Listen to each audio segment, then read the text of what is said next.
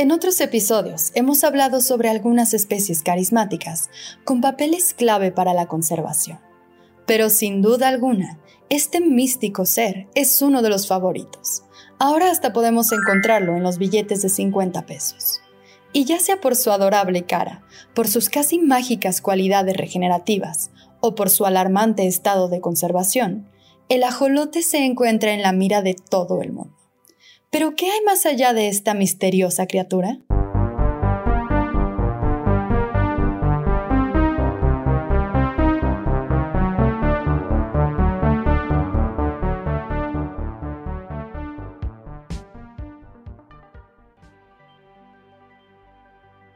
Estamos en el Pinza Jolotario Xochimilco con Jonathan Miranda Valderrama. Gracias por estar aquí con nosotros Muchas y Gracias por venir. Muchas gracias. Y vamos a platicar pues de esta especie que es tan emblemática y tan misteriosa que son los ajolotes. Vamos a comenzar por la pregunta yo creo que más popular y más amplia que te puedo hacer, que es ¿qué son los ajolotes?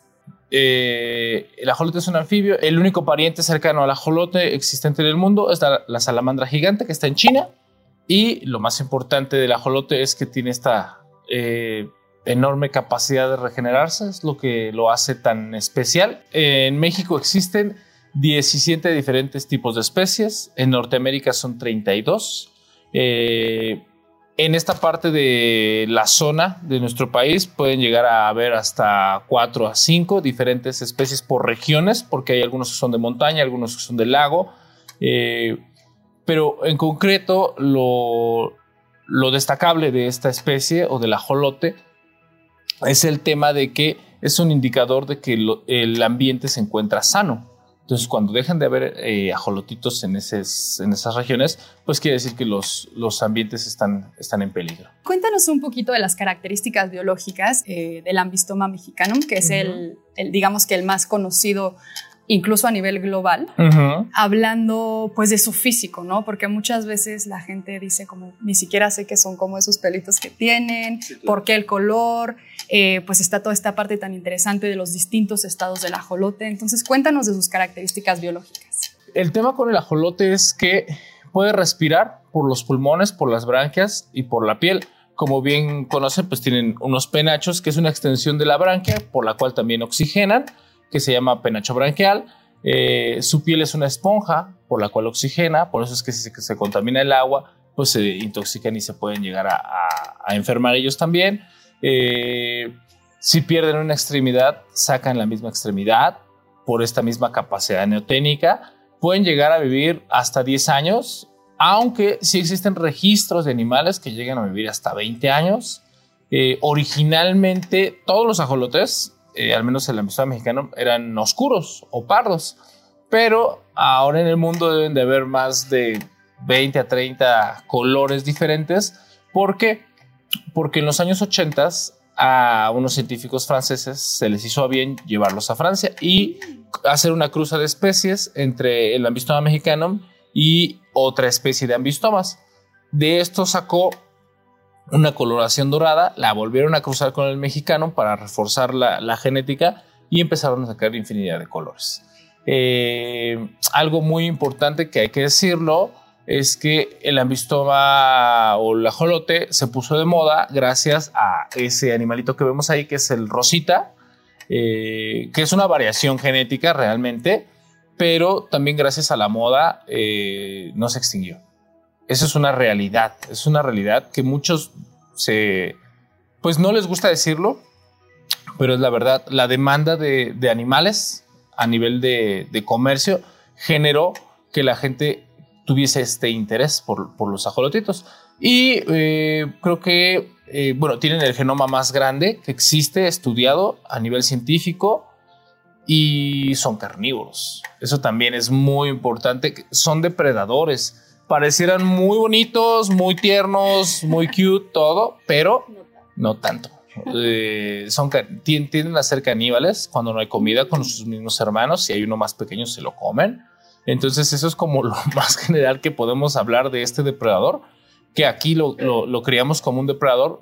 ¿Para qué? Pues para mantener este instinto natural y, de, de, de, ser el, el cazador, no la presa. Cuéntanos un poco sobre su estado de conservación. ¿Qué está pasando en general con esta especie? Digo, ustedes lo tienen aquí de primera mano, pero creo que en general, pues, como bien dices, ah, gracias a que se puso de moda, ha habido mucha más atención desde el mundo científico global en estas especies y pues en general su estado de conservación ha sido un tema muy importante y muy relevante en estos últimos tiempos. Su estado de conservación actual es eh, en peligro de extinción debido a que su hábitat, los canales de Xochimilco, eh, pues cada día están más contaminados. Actualmente eh, el registro de población de animales en vida silvestre ya es muy bajo. Hasta hace algunos años se tenía un, conteo que, iba muy, muy bajo. Yo recuerdo que cuando yo era niño eran miles, miles de ajolotes en los canales. Actualmente ya no se, ya no se pueden avistar. Eh, el problema aquí con el, estado de conservación es el tema de la basura. El tema de la basura y el abandono social. Un tema que ya hemos platicado no solo con esta especie, sino con muchas otras especies, desde los, las selvas, los mares, los ríos, las montañas eh, el hombre depredando recursos y depredando hábitats de otras especies, pues obviamente hace que especies que pudieran salvarse ya no se puedan reproducir porque no tienen el espacio. Eh, actualmente, aquí en la, en la alcaldía de Xochimilco, hay interés, sí, de la población, ya hay un poco más de conciencia ecológica, ya hay un poco más de interés, eh, debido a que también se les involucra más a los jóvenes. afortunadamente existe el teléfono y el internet. Entonces eso le da a los chicos la oportunidad de tomar dos vertientes. Una que es la de no me interesa absolutamente nada del mundo, solamente quiero ser yo en el mundo y, yo. Y la otra que es interesarse más por su planeta. Y lugares como este o como otros centros de conservación, no solo de esta especie, sino de otras, generan que la educación ecológica vaya para arriba. Eh, la esperanza yo creo que puede ser eh, que en unas generaciones podamos ver un rescate real, pero la realidad ahorita es mucho de que la gente ya se interesa por el no tiremos basura. Entonces ahorita el estado de conservación es ese, pocos ejemplares ya en vida silvestre, no hay un conteo exacto ahorita, actual, no lo existe, un censo por parte de la Semarnat no lo existe, pero eh, ya hay interés eh, social, al menos de la comunidad de Xochimilco, por no tirar basura, por no contaminar, por hacer un poco más, no solo hasta aquí llega mi vista, no tal vez barrer un poquito más, limpiar un poquito más. Entonces, por ahí va el tema de, su estado de, conservación, pero sigue estando en peligro de extinción la especie, a pesar de que existen infinidad de criaderos. ¿eh? Claro. Que bueno, ahí también quiero pensar, y lo platicamos un poco antes de la entrevista, hay distintas intenciones, ¿no? Y creo que es importante hablar de eso, eh, porque pues bien, están esfuerzos como este que tienen aquí, que procura, pues como decías, no solo la conservación de la especie, sino hacer esta parte de concienciación.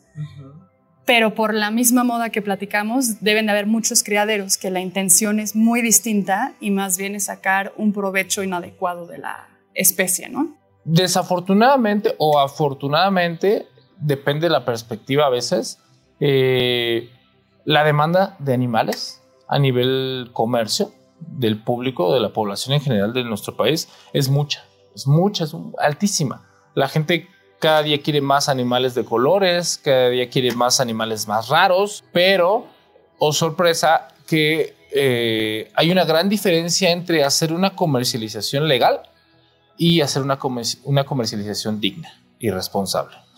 En este caso, a nosotros nos gusta hacer esta, esta segunda parte de que, de que sí, es legal, es digna y es responsable. ¿Por qué? Porque al menos nosotros lo que hacemos es que capacitamos a las personas, les damos un seguimiento a los animales y obviamente les entregamos un documento.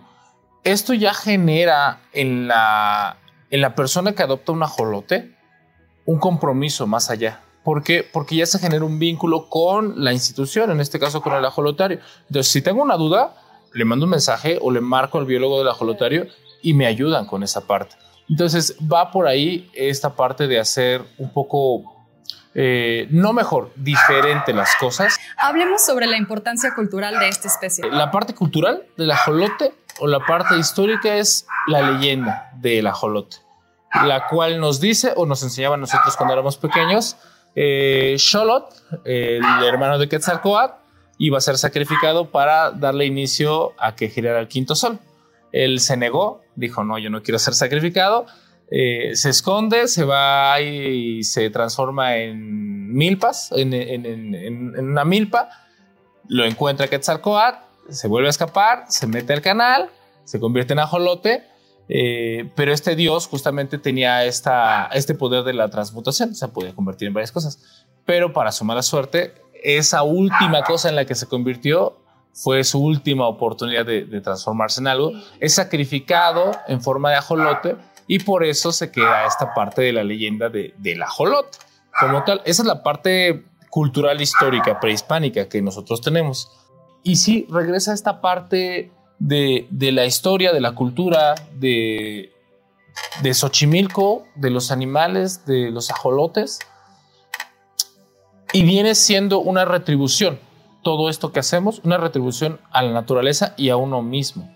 Entonces, por ahí se van aclarando muchas cosas de la historia de la cultura del ajolote y, de, pues, de nuestra ciudad. Ya no llamémoslo Xochimilco. Yo soy muy, muy consciente de que, ok, sí, los ajolotes ahorita están en Xochimilco, pero antes habían en toda la ciudad. Entonces, qué mejor que sentirnos orgullosos de ser mexicanos, de vivir en esta, en esta hermosa ciudad, a veces caótica, sí, con mucho tráfico, pero muy bonita con la mejor gente y que hoy en día luchan ellos ya no por tener más, sino por saber más. Y eso es lo mejor que me ha pasado desde que empezamos con el proyecto de la Jolote de Xochimilco hace ya casi siete años al día de hoy. Saber que los niños llegan y dicen, oh, es que yo quiero saber ahora esto, yo quiero saber ahora esto, yo quiero saber esto. Entonces, esa es la parte más bonita que, que nos ha tocado. Parte de nuestro patrimonio, ¿no? Como mexicanos y pues no sé, hemos platicado mucho también de, de apropiarnos de este patrimonio en un sentido no solo de presumirlo, sino de involucrarnos con él. Eh, un poco más allá del decir, ah, qué increíble es nuestro país, sino procurar que lo increíble que es permanezca porque lo estamos cuidando y lo estamos viviendo y pues acercarnos a estos temas, ¿no? Y ahorita que mencionabas, por ejemplo, pues sí, Xochimilco se ha vuelto una bandera para esta especie pero nos vamos a Desierto de los Leones y ahí también había una especie de, ajolote. Tenemos también la especie que es endémica de la parte de Toluca. Eh, entonces, pues es empezar a poner en la luz todos estos temas que muchas veces hasta como citadinos nos sorprendemos de las cosas que tenemos. Tenemos un episodio en donde platicamos con la gente de Milpalta y pues poco sabíamos que había, hay lince actualmente dentro de la Ciudad de México. Entonces, pues es ese despertar de conciencias que me lleva a la siguiente pregunta, que es que nos cuentes todo el trabajo que están haciendo ahorita aquí en Ajolotario Xochimilco. Ok, eh, empieza con la educación y termina con la educación. Es un ciclo, es un círculo que inicia donde, donde termina. ¿Por qué? Porque encontramos que el sentido de hacer las cosas es compartir el conocimiento. Conocimiento que no compartes se pierde en la historia y a la siguiente generación le va a costar 10 veces más trabajo poder descubrirlo y aprenderlo. ¿Por qué? Porque ya no existen las mismas condiciones de aprendizaje. Eh, ¿Cómo inicia todo esto? con servicios de voluntariado, con servicios sociales, con prácticas profesionales, con liberación, bueno, trabajos de tesis, trabajos de investigación, eh, voluntariado social y voluntariado académico, eh, las visitas a las instalaciones que son el eje del ajolotario. ¿Por qué? Porque vienen las visitas de las escuelas, de los colegios, de los mismos chicos de aquí de la comunidad o, de incluso ya más cerca de la ciudad. Eh, se les da la explicación, pero ya no se les da una explicación general de que, ah, creo que es esto y eso, más o menos es así. No.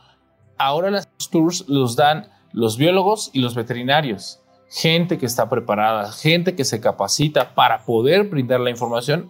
¿Por qué? Porque se hace la explicación, se hace la, dinámica de la muestra de los ejemplares pueden tocar a los ajolotes, obviamente con un protocolo de seguridad para los ajolotes y para nosotros, y al final terminan su recorrido, su actividad con una eh, actividad pedagógica que es un taller de coloreado. El taller de coloreado va exclusivamente para reforzar lo que ya aprendieron hace 20 minutos. La visita generalmente dura 45 minutos. ¿Por qué? Porque es el tiempo concreto que tenemos para poder compartir un, conocimiento y que la gente no se distraiga y que la gente no se canse. Entonces, en 45 minutos, generalmente, o sea, como mínimo dura eso, eh, reciben la explicación, hacen el manejo con la especie y pueden seguir con su taller. Eh, obviamente, 45 minutos son muy poco tiempo para poder disfrutar del ajolotario. Entonces, lo que nosotros hacemos es que hacen su dinámica y después de hacer su visita tienen chance de quedarse en alguna de las banquitas a pedir algún alimento o a pedir algún bocadillo. Próximamente ya esta semana que viene ya se inaugura la cafetería. Entonces eso le da, eh, vaya, interés a las personas por venir.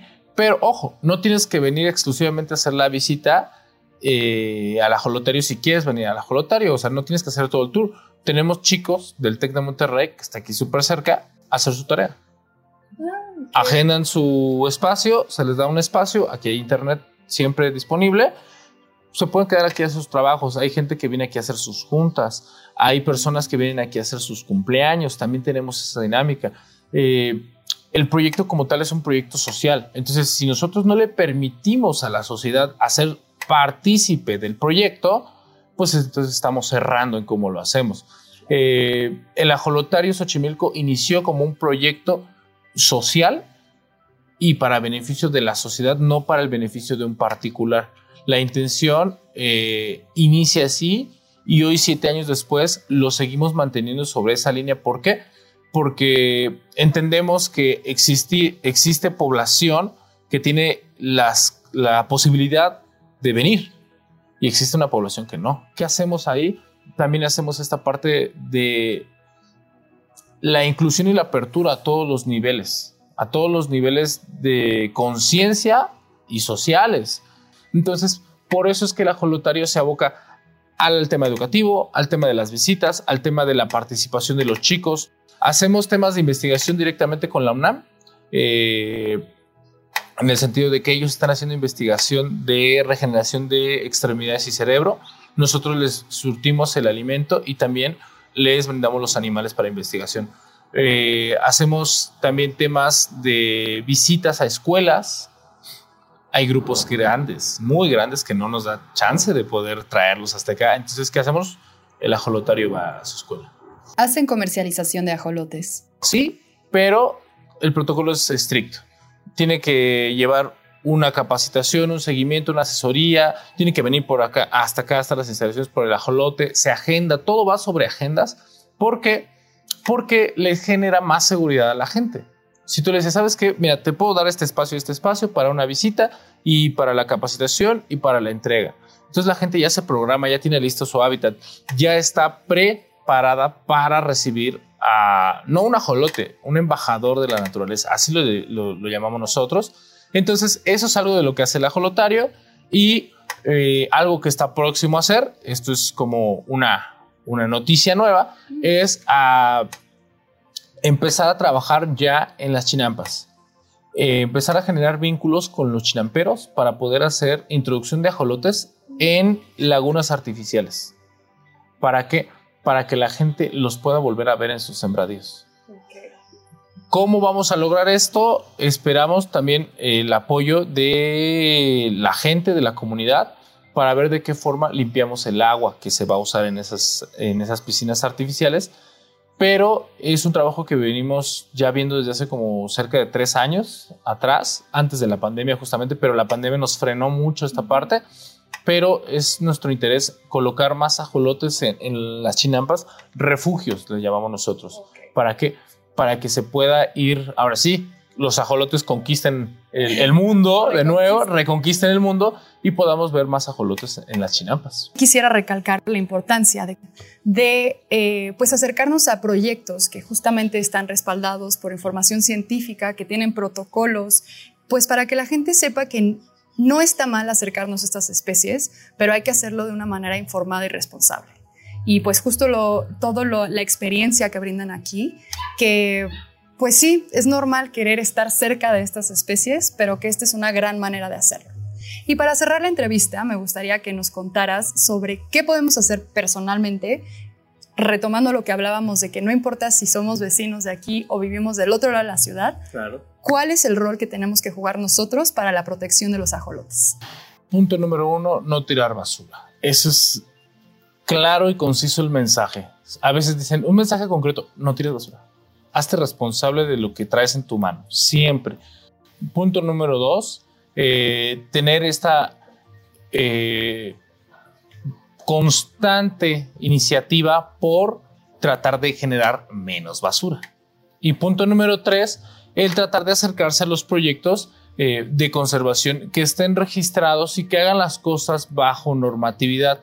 Porque a veces pasa, y pasa muy, pasa más seguido de lo que parece, eh, el tema de que quieren rescatar ajolotes o quieren salvar animales de mercados y todo eso, cualquier tipo de especie, llamémosle ajolote, tortuga, pájaro, lo que sea, eh, siempre tratan de acercarse a proyectos que están registrados, que tienen un documento, que tienen un seguimiento de los animales, que les brindan esta seguridad de que todo lo que se hace va conforme a ley, porque, porque a veces eh, el rescatar 10 ajolotes de un mercado promueve que otros 200 o 300 vayan a morir.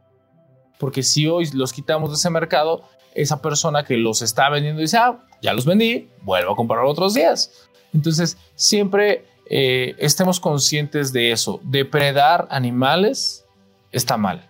Consumir animales no está mal siempre y cuando se haga bajo normatividad y bajo legalidad y trato digno de las especies, y tirar basura, eso sí está muy mal. Eh, no gastemos agua de más, eh, no gastemos energía eléctrica de más. Todo ese tipo de mensajes que nos brindan eh, en las escuelas, que hoy en día es la base de todo nuestro futuro como humanidad. Creo que eso es lo que tenemos que tener en conciencia. y claro, en algún momento, si tienen alguna duda o alguna pregunta sobre los ajolotes, pues con toda confianza se pueden acercar a nosotros. Si no lo sabemos, créanme que se los vamos a decir.